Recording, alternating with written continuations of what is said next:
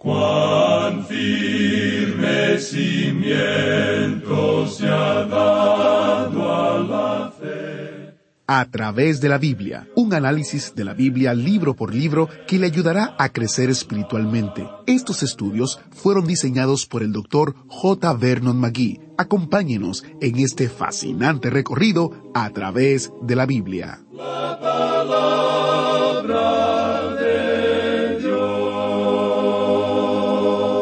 Gracias por estar con nosotros en el estudio de hoy. Iniciamos este tiempo en oración. Padre Celestial, nos encomendamos a ti para estudiar tu palabra. Te pedimos que tu palabra transforme nuestra manera de pensar y nuestra manera de vivir, que podamos vivir para ti y para tu gloria. En el nombre de Jesús te lo pedimos. Amén. Llegamos hoy, amigo oyente, al capítulo 37 de Jeremías, y aquí entramos a una nueva sección, la tercera sección de este libro de Jeremías. Aquí se le da énfasis a lo histórico. Es como si Jeremías estuviera diciendo ahora, yo les advertí. Pero él está demasiado envuelto en lo que está sucediendo. Él está ah, aplastado, él ha sido quebrantado por el mensaje que ha tenido que dar, y ahora él ve que esto se cumple, y que la ciudad que él ama, y la gente que él ama, y también la nación que él ama, va a la esclavitud, y que la ciudad es destruida. De manera que esto no es un yo les advertí de parte de Jeremías, sino que es el corazón quebrantado de un hombre que estaba envuelto en este programa de Dios. Y él está revelando a Dios. Él es un testigo de Dios. Y si usted quiere saber cómo se siente Dios en cuanto a todo esto, mire las lágrimas en el rostro de Jeremías. Debemos reconocer que ya han pasado treinta años del ministerio de este hombre. Le vimos como un joven de unos veinte años cuando comenzó su ministerio como un joven sacerdote que fue llamado a ser profeta de Dios. Y él era un profeta de Dios. Ahora, él se encuentra en la prisión, y no solo está en una prisión, sino que afuera de las murallas de Jerusalén se encuentra el ejército del rey de Babilonia. La ciudad ha estado sitiada, ha estado cercada por este ejército por dieciocho meses. Jeremías no entra en muchos detalles en cuanto a esto aquí, pero si usted va a leer el segundo libro de Reyes, y el segundo libro de Crónicas, usted encontrará eso mencionado allí. En realidad, este mismo libro de Jeremías, en el último capítulo, o sea, en el capítulo cincuenta y dos, habla de esto. Y probablemente nosotros mencionemos algo de eso en esta sección en que nos encontramos. Ahora, en los capítulos treinta y siete, treinta y ocho y treinta y nueve, tenemos la caída de Jerusalén. Y queremos tocar estos capítulos hoy. Y en el capítulo treinta y siete vemos a este hombre que es puesto en la prisión. Él fue colocado en la prisión porque él le había dicho al rey que no debía hacer una alianza con Faraón y que tendría que rendirse a Babilonia. Y este hombre casi hace lo opuesto a lo que Dios le había dicho que hiciera. Y nos referimos a Sedequías. Nos encontramos ahora en los umbrales de la cautividad de la nación. Leamos los versículos once y doce del capítulo treinta y siete. Y aconteció que cuando el ejército de los caldeos se retiró de Jerusalén a causa del ejército de Faraón, salía Jeremías de Jerusalén para irse a tierra de Benjamín, para apartarse de en medio del pueblo. Lo que ocurrió fue lo siguiente. Nabucodonosor regresaba por tercera y última vez. Él iba a destruir a Jerusalén. Antes de esto, él había tomado cierta cantidad de personas cautivas y había puesto a alguien en el trono. En realidad, él había colocado a Sedequías en el trono, y Sedequías era un vasallo suyo. Pero por cierto que este hombre quería escaparse del dominio que tenía el rey de Babilonia, y él trató de hacer un pacto con el faraón de Egipto, quien decidió venir y tratar de ayudar al rey Sedequías. Y por supuesto, lo que a Faraón le gustaría hacer es apoderarse de Israel él mismo, es decir, del reino del sur, de Judá, y ponerlo bajo el dominio de Egipto. Bueno, el caso es que cuando el faraón de Egipto se aproximó al lugar donde se encontraba el ejército de Nabucodonosor, sus comandantes que estaban allí, en lugar de continuar con el bloqueo que habían establecido alrededor de Jerusalén, los ejércitos de Nabucodonosor persiguen al faraón y lo hacen regresar a su propia tierra. Israel pues cometió una gran equivocación en esto. Podemos apreciar que parece en este punto como que Jeremías hubiera cometido una equivocación aquí. Así es que Jeremías, cuando el ejército de Nabucodonosor se retiró de la ciudad, él salió de la ciudad para ir a su pueblo de Anatot, Y cuando él hace eso, notemos lo que sucede aquí en los versículos doce y trece. Salía Jeremías de Jerusalén para irse a tierra de Benjamín, para apartarse de en medio del pueblo. Y cuando fue a la puerta de Benjamín, estaba allí un capitán que se llamaba Irías, hijo de Selemías, hijo de Ananías, el cual apresó al profeta Jeremías diciendo, Tú te pasas a los caldeos. Jeremías, pues, es acusado falsamente de haberse pasado al enemigo. Y continuamos en los versículos catorce y quince, y Jeremías dijo, Falso, no me paso a los caldeos. Pero él no lo escuchó, sino prendió Irías a Jeremías y lo llevó delante de los príncipes. Y los príncipes se airaron contra Jeremías, y le azotaron, y le pusieron en prisión en la casa del escriba Jonatán, porque la habían convertido en cárcel. Así es que esta gente le toma y le lleva prisionero. Le colocan en la cárcel. Y esta es la cuarta vez en que este pobre Jeremías ha sido arrestado y echado en la prisión. Y de paso digamos que aún vendrán cosas peores. Ahora, en el capítulo 38, encontramos que Jeremías aún se encuentra en la prisión. Y lo que él hace es enviar de la prisión un mensaje a Sedequías para que éste obedezca a Dios en esta ocasión, ya que el enemigo se encuentra afuera, y ese ejército va a destruir la ciudad. Leamos lo que dice el versículo 17 del capítulo 38 de Jeremías. Entonces dijo Jeremías a Sedequías, Así ha dicho Jehová, Dios de los ejércitos, Dios de Israel. Si te entregas enseguida a los príncipes del rey de Babilonia, tu alma vivirá, y esta ciudad no será puesta a fuego, y vivirás tú y tu casa. Jeremías estaba diciéndole al rey que debía rendirse, que él no podía resistir a ese hombre y que eso era lo que él debería hacer. Tú debes rendirte ahora. Bueno, por supuesto, Sedequías no quiso escucharle. Él no prestó atención a ese mensaje. Y en los versículos dieciocho al veinte leemos Pero si no te entregas a los príncipes del rey de Babilonia, esta ciudad será entregada en mano de los caldeos, y la pondrán a fuego, y tú no escaparás de sus manos. Y dijo el rey Sedequías a Jeremías, Tengo temor de los judíos que se han pasado a los caldeos, no sea que me entreguen en sus manos y me escarnezcan. Y dijo Jeremías, No te entregarán. Oye ahora la voz de Jehová que yo te hablo, y te irá bien y vivirás. Usted se da cuenta que este hombre Sedequías estaba muy envuelto en las cosas que estaban sucediendo. Y ya que él era un cobarde tratando de hacer paz con todo el mundo y tratando de complacer a todos, él era un político muy típico, y como resultado de esto no complacía a nadie. De manera que él había colocado a esta nación en una gran dificultad. En los versículos 21 y 22 de este capítulo 38 de Jeremías leemos, Pero si no quieres entregarte, esta es la palabra que me ha mostrado Jehová. He aquí que todas las mujeres que han quedado en casa del rey de Judá serán sacadas a los príncipes del rey de Babilonia, y ellas mismas dirán, te han engañado y han prevalecido contra ti tus amigos. Hundieron en el cielo tus pies, se volvieron atrás. Este es un cuadro muy interesante que se nos presenta aquí y no tenemos tiempo para desarrollarlo completamente. Pero si usted lee a través de estos versículos, descubrirá que el estado o la condición de la mujer en esa época era muy corrupto, y como resultado, cuando el estado o la condición de la mujer llega a ser corrupto en cualquier nación, existe muy poca esperanza para ella en el plano moral. Y eso es exactamente lo que tenemos aquí. Pero este es el mensaje que el profeta da. Es un mensaje que el rey no toma en consideración. Este hombre Sedequías ni siquiera escucha algo que le dice Jeremías. Él aún escuchaba lo que decían los profetas falsos. Entonces tenemos en el versículo 28 del capítulo 38, Y quedó Jeremías en el patio de la cárcel hasta el día que fue tomada Jerusalén, y allí estaba cuando Jerusalén fue tomada. Usted ha podido apreciar que lo mencionado a través de este capítulo es en su mayor parte algo histórico. Llegamos ahora al capítulo 39, y aquí encontramos esta cosa tan terrible que sucedió.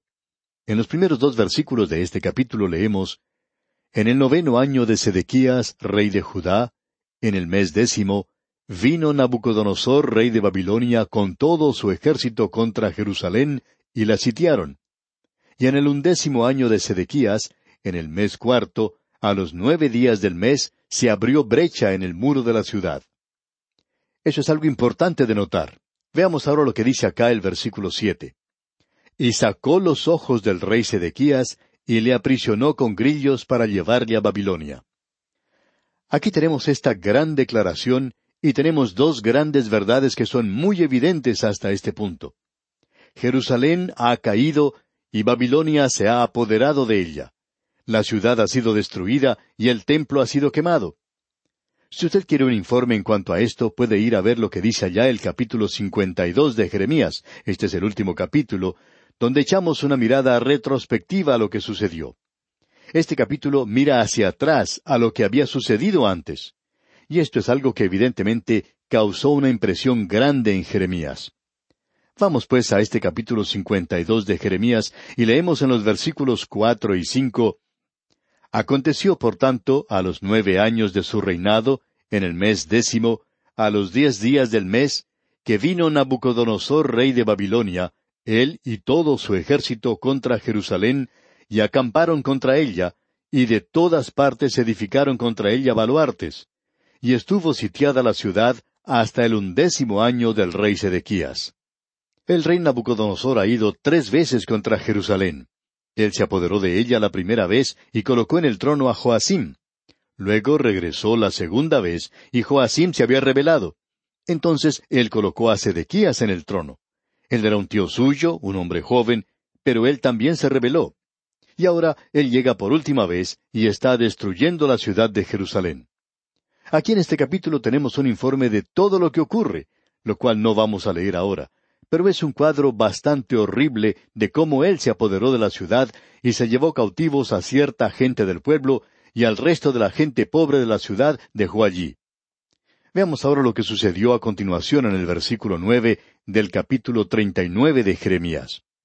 Y al resto del pueblo que había quedado en la ciudad y a los que se habían adherido a él, con todo el resto del pueblo que había quedado, Nabuzaradán, capitán de la guardia, los transportó a Babilonia.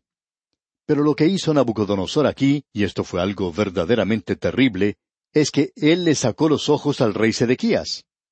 Antes de eso, él había dado muerte a los hijos de Sedequías ante él mismo. Y volviendo ahora al capítulo treinta y nueve de Jeremías, leemos en los versículos seis y siete Y degolló el rey de Babilonia a los hijos de Sedequías en presencia de éste, en Ribla, haciendo asimismo degollar el rey de Babilonia a todos los nobles de Judá y sacó los ojos del rey Sedequías y le aprisionó con grillos para llevarle a Babilonia. En realidad, este es un cuadro terrible el que tenemos ante nosotros. Y aquí tenemos lo que el Señor Jesucristo llamó los tiempos de los gentiles. Y caerán a filo de espada, y serán llevados cautivos a todas las naciones, y Jerusalén será hollada por los gentiles hasta que los tiempos de los gentiles se cumplan.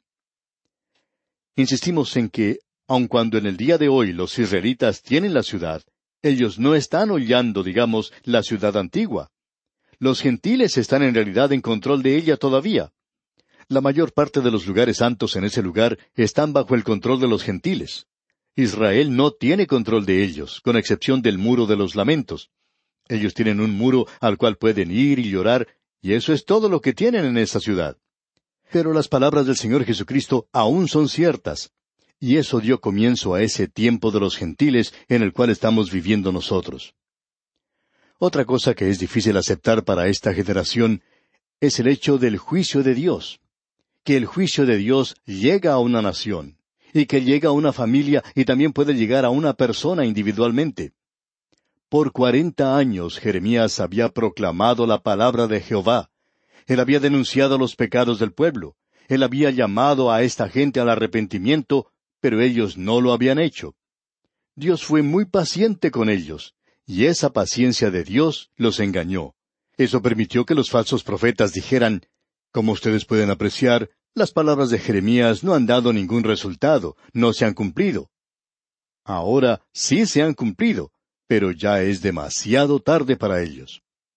En el libro de Eclesiastés capítulo ocho versículo once dice, Por cuanto no se ejecuta luego sentencia sobre la mala obra, el corazón de los hijos de los hombres está en ellos dispuesto para hacer el mal.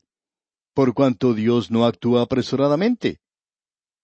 El autor de estos estudios bíblicos, el doctor J. Vernon McGee, Contaba que se había criado en el campo, y junto con otros muchachos él acostumbraba a ir y robar a los vecinos duraznos, manzanas, huevos o cualquier otra cosa que podían comer. En cierta ocasión, decía él, se encontraba arriba de un árbol de durazno, y podía apreciar que los duraznos se veían muy apetitosos. De pronto escuchó que el dueño de ese lugar lo estaba llamando por nombre. Miró hacia abajo, y allí estaba él mirándolo. Él pensó que en ese mismo instante iba a caer un rayo o fuego del cielo y que Dios lo iba a castigar inmediatamente. En otra ocasión él recordaba que se encontraba robando sandías, pero que él no pudo pasar a través de los alambres de púas que rodeaban el lugar. Él quedó atrapado allí y pensaba que alguien le estaba persiguiendo. Nadie estaba detrás de él, solo era la conciencia que le molestaba. Pero él pensaba que en cualquier momento un rayo iba a caer del cielo y que así iba a finalizar su vida y eso sucedía con él a causa de su conciencia. Y hay muchas personas que hoy piensan que porque Dios no actúa inmediatamente, eso quiere decir que Él está siendo generoso con ellos, y que indica que Él no va a hacer nada en cuanto a lo que ellos están haciendo. Hay un antiguo proverbio que dice, Los molinos de Dios muelen lentamente, pero muelen muy bien. Y amigo oyente, Dios permite que la gente continúe lo que está haciendo. Y una persona puede hacerlo hasta que llegue el punto cuando ya no hay más remedio. Y eso es lo que sucedió aquí. Llegó el día cuando este hombre Nabucodonosor penetró a la ciudad, y como ya hemos visto, la había estado rodeando por mucho tiempo. Y en aquel día, en el mes cuarto, se dice, a los nueve días del mes se abrió brecha en el muro de la ciudad. Y desde ese momento en adelante ya fue demasiado tarde. Es difícil para el hombre hoy aceptar que Dios juzga. Y queremos dedicar algo de tiempo porque hay algunos de nuestros oyentes que están pensando que nosotros somos muy anticuados cuando hablamos de esta manera. Pero queremos que usted note algunas cosas para que pueda darse cuenta de lo anticuado que todo esto es. La humanidad no quiere escuchar que Dios va a juzgar. Ellos no pueden creer que Dios pueda enojarse. Usted puede encontrar esto por todas partes. Usted puede encontrar eso, amigo oyente, en el Nuevo Testamento. Hay aquellas personas que dicen hoy, que el Dios del Antiguo Testamento era un Dios de ira. Pero cuando usted llega al Nuevo Testamento, bueno, las cosas ahora son diferentes. Y amigo oyente, permítanos decirle que hay más ira divina en el Nuevo Testamento que lo que existía en el Antiguo. Usted puede leer en el capítulo 23 del Evangelio según San Mateo, por ejemplo, y escuchar lo que dice el amable Señor Jesucristo. Es algo realmente terrible cuando dice, ay de vosotros, escribas y fariseos hipócritas. Y cuando usted lee en el libro de Apocalipsis que las copas de ira son derramadas, bueno, no hay nada allí que sea parecido a lo que ocurre en el Antiguo Testamento. Así es que, cuando usted dice que en el Antiguo Testamento tenemos a un Dios de ira, y en el Nuevo Testamento tenemos a un Dios de amor, podemos decir que es casi todo lo contrario. Pero sucede que Él siempre es un Dios de amor, y Él también es un Dios de ira que castiga el pecado. Usted encuentra aquí aquello que hemos mencionado anteriormente, encuentra aquí lo dulce y lo agrio. Usted encuentra aquí el juicio divino junto a la misericordia divina. Y el trono de Dios en el día de hoy es un trono de gracia, un lugar donde usted puede encontrar ayuda y misericordia. Pero ese mismo trono va a ser el que juzga esta tierra algún día. Y debemos decir que eso hace que sea algo muy difícil de comprender para el hombre. Lo interesante de todo esto es que no solo se encuentra en el Nuevo Testamento, sino que usted también lo puede encontrar en la naturaleza. ¿Ha pensado usted alguna vez que usted encuentra la ira y el castigo de Dios en la naturaleza? Si usted no puede creer esto, entonces intente subir a la cumbre de una montaña escarpada, rodeada de precipicios. Usted puede subir a la cumbre y tratar de caminar en el vacío, y luego verá lo que sucede. En la naturaleza existen ciertas leyes que son inexorables. Amigo oyente, si usted las obedece, lo cual es bueno, entonces podemos decir que vivirá. Pero debemos advertirle, si usted rompe esas leyes, entonces usted va a morir. Usted puede pensar en los hombres que fueron a la luna. Pensamos que eso fue un logro tremendo y así fue. Pero usted sabe que lo que sucedió es que ellos estaban usando las leyes de Dios. ¿Y sabe lo que estaban haciendo? Las estaban obedeciendo. Ellos no estaban desobedeciendo esas leyes, no se atrevían a hacer eso. Cuando partieron hacia la luna, no salieron directamente hacia su objetivo, sino que salieron dirigidos a un lugar donde sabían que iba a estar la luna cuando ellos llegaran a ese punto determinado. No estaba allí en el momento de partir, pero ellos sabían que estaría allí cuando llegaran a ese punto, porque esa es una de las leyes de Dios, la ley que dice que hay cierto movimiento en su universo, y que sigue cierta ley y cierta norma, y si usted lo ignora, como hubiera sido posible para estos hombres, ellos se encontrarían aún en el día de hoy en algún lugar en el espacio y ya no estarían vivos. Y cuando estos hombres llegaron a la luna no dijeron, bueno, ya estamos aquí, quitémonos esta ropa que nos protege y vamos a correr de un lado a otro y a divertirnos. No se atrevían a hacer eso. Ellos tuvieron que reconocer que la ley de gravedad era diferente allí, y que no había aire allí, y que era mejor que ellos obedecieran esas leyes. Y si usted las obedece, amigo oyente, entonces vive. Si usted las desobedece, entonces simplemente muere. ¿Y quién dice eso? Dios dice eso. Dios es un Dios de amor, y aquí es donde Él dice, Yo te he amado con un amor eterno, pero te juzgo ahora porque me has desobedecido. La ira de Dios y el juicio de Dios. Si a usted no le gusta esto, entonces puede dar un paso en el vacío desde algún rascacielo que el hombre haya hecho, y usted descubrirá que Dios tiene una ley de gravedad que obra allí, y que Él no revoca, que Él no va a rechazar eso. Él no va a hacer desaparecer eso para complacerle a usted. Amigo oyente, si usted hace eso, usted descubrirá que allí está esa ley. Y debemos decirle que usted no solo descubrirá que esta es una revelación de Dios en la naturaleza, y que la naturaleza proclama su ira y su venganza y su castigo, sino que también usted puede descubrir esto en la historia humana. La historia humana hace eso. Todo lo que usted tiene que hacer es andar a través del corredor del tiempo y mirar los escombros y las cenizas que quedan de las grandes civilizaciones del mundo. Ellas testifican que Él es un Dios de venganza, un Dios de castigo, un Dios de juicio, y que cuando ellos se apartaron de sus altos ideales y de ese nivel elevado moral a cosas bajas, ellos cayeron y desaparecieron de la escena de la historia humana. Y es hora de que los intelectuales de nuestros países comiencen a leer la historia de la manera correcta hoy, y que descubran que Dios actúa en la historia humana. Quizás parezcamos anticuados al decir estas cosas, pero no nos sentimos mal en cuanto a una posición así, porque Jeremías era igual a nosotros. Y el rey Sedequías era una persona muy obstinada, digamos, y los intelectuales de aquel día, aquellas personas sofisticadas, aquellos que pensaban que lo sabían todo, aquellos que habían dejado a Dios de lado, eran personas muy tontas y testarudas, amigo oyente. Así es que cuando alguien nos llama intelectuales oscurantistas, no sabemos lo que eso quiere decir, pero cualquier cosa que sea no suena como algo bueno. Así es que, como algunos nos llaman, entonces debemos decir, amigo oyente, que eso no nos preocupa porque nos encontramos en muy buena compañía. En realidad, descubrimos que Dios se encuentra en esa área también. Y aquí vamos a detenernos por hoy, amigo oyente. Y como es nuestra costumbre, le sugerimos leer el resto del capítulo 39, como también todo el capítulo 40, para estar al tanto de lo que estudiaremos en nuestro próximo programa. Es nuestra oración que Dios le colme de bendiciones. Agradecemos que nos acompañara en el estudio de hoy. Le invitamos a que visite nuestro sitio en internet a través de la biblia.org. Ahí puede suscribirse para recibir las notas y bosquejos de lo que estamos estudiando y noticias del ministerio. También encontrará la variedad de libros y materiales gratuitos que tenemos para usted. El sitio es a través de la biblia.org. Todo lo que hacemos es posible gracias al Señor y a personas como usted que se unen a nosotros en la obra de llevar la palabra entera al mundo entero. A través de la Biblia es una producción de Radio Transmundial.